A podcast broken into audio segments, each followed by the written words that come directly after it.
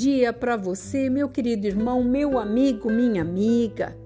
Quinta-feira, nós estamos felizes porque final de semana chegando e sabemos que tudo aquilo que nós programamos lá no início da semana para acontecer, nós temos a certeza que Deus tem colocado no nosso coração a vontade de cada dia melhorar um pouquinho mais tudo aquilo que nós determinamos que queríamos ser e fazer também. Por isso, a gratidão a Deus pela, por esta vida, pelo dom da vida, por você estar no meio dos seus, você está escolhendo, você está resolvendo, isso é gratidão a Deus. E eu quero falar hoje em Mateus 6, versículo 19, sobre tesouros. E muitas vezes nós estamos tão preocupados com aquilo que nós temos, o que vamos fazer, o perigo que temos de ser roubado, como que será, como que não será, e nós sabemos que nada levaremos dessa terra, nada. Nada que nós temos irá conosco. Nós temos que desfrutar debaixo de uma é, ascensão da graça de Deus e também dentro desse desfrutar, não nos preocuparmos, porque muitos não dormem, muitos não comem, muitos estão agitados, preocupados com os bens materiais, como vai ser e o que será se isso ou aquilo acontecer. E começamos a sofrer antecipadamente. E aqui nesse, nesse capítulo diz assim: Não vos acumuleis para vós tesouros sobre a terra onde a traça e a ferrugem corrói e onde os ladrões escavam e roubam.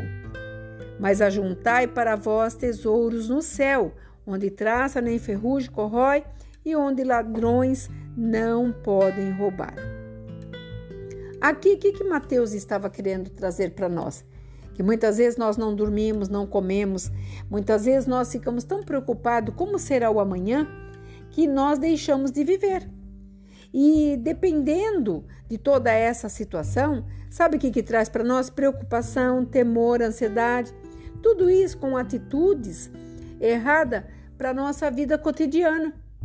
E com aí nós sofremos aí as dores, as ansiedades, dor no peito, dor no corpo. Por quê? Porque esse cuidado positivo está demonstrando que nós estamos com interesse em tudo aquilo que é banal. Muitas vezes você pela sua namorada, você pelo seu emprego, você pelo seu cargo, e você começa desesperadamente desencadear sintomas que vão preocupar principalmente as suas atitudes no decorrer da sua vida. Porque muitas vezes você não sorri mais, você não consegue desfrutar de uma criança que está brincando, de um pássaro que canta, de um simplesmente é, passei a ir ao shopping, tomar um café, conversar com alguém, cumprimentar alguém, você deixa de viver as coisas simples dessa terra. Por isso que nós não podemos dividir a nossa mente. E quando nós estamos com ela ligada a Deus, nós temos duas opções.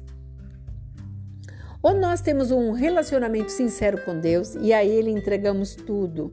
E quando eu falo tudo, é tudo a minha casa, meu carro, os bens, aquilo que estão instituídos, minha família, meus filhos, netos e amigos, tudo, tudo, não deixando nada para trás, entregando tudo.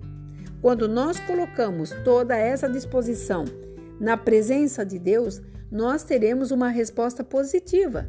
Mas na segunda opção, essa é a primeira, é preocupação com posses. Ah, porque ah, se fulano fizer isso. Ah, e se eu perder aquilo? Ah, e se eu não conseguir? Então, a negatividade começa dentro das suas palavras.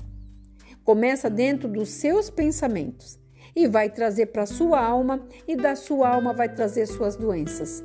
Por quê? Porque nós estamos vendo pessoas hoje preocupadas com as coisas que elas têm e o que vai fazer do que propriamente viver para poder desfrutar dessas coisas. Então aqui a palavra está dizendo, nessas duas posições, ou você tem um relacionamento com Deus ou você vive preocupado com as coisas banais. E quando eu falo banais, são todas elas que nos nos agregam, conta bancária, muitas pessoas que têm muitos bens e tudo mais. Daí você não vive. Porque a palavra de Deus fala que nós não podemos servir a dois senhores. E aí eu estou falando não é do inferno, eu estou falando do Senhor da preocupação que nos traz para nós muitas vezes uma doença que é invisível. Que você muitas vezes fala: "Não, mas eu não sou doente". Sim, quando você se preocupa, você está delegando para você próprio, sabe, essa inquietude de tudo aquilo que vem a dividir o teu ser. E Deus, e com Deus, a gente não dá sobras, a gente dá tudo. Então aprenda nessa manhã que tudo que Deus tem para você é grande e o tesouro no céu vale muito mais. Sabe por quê? Porque lá ninguém pode tirar. Nós estamos aqui numa vida vivendo para a eternidade. Se você acredita em Deus, se você acredita no Espírito Santo de Deus, se você acredita que Jesus veio a essa terra, morreu, isso é comprovado, isso é fato. Os fatos estão aí para quem quiser acreditar. Você sabe que você, se crer em tudo isso, vai morar no céu, porque nós estamos vivenciando uma eternidade. Então eu te pergunto, por que sofrer? Para que sofrer? Agradeça. Agradeça hoje pelo pão, pelo café, pelo banho, pela cama, por tudo que Deus te proporcionou até esse momento.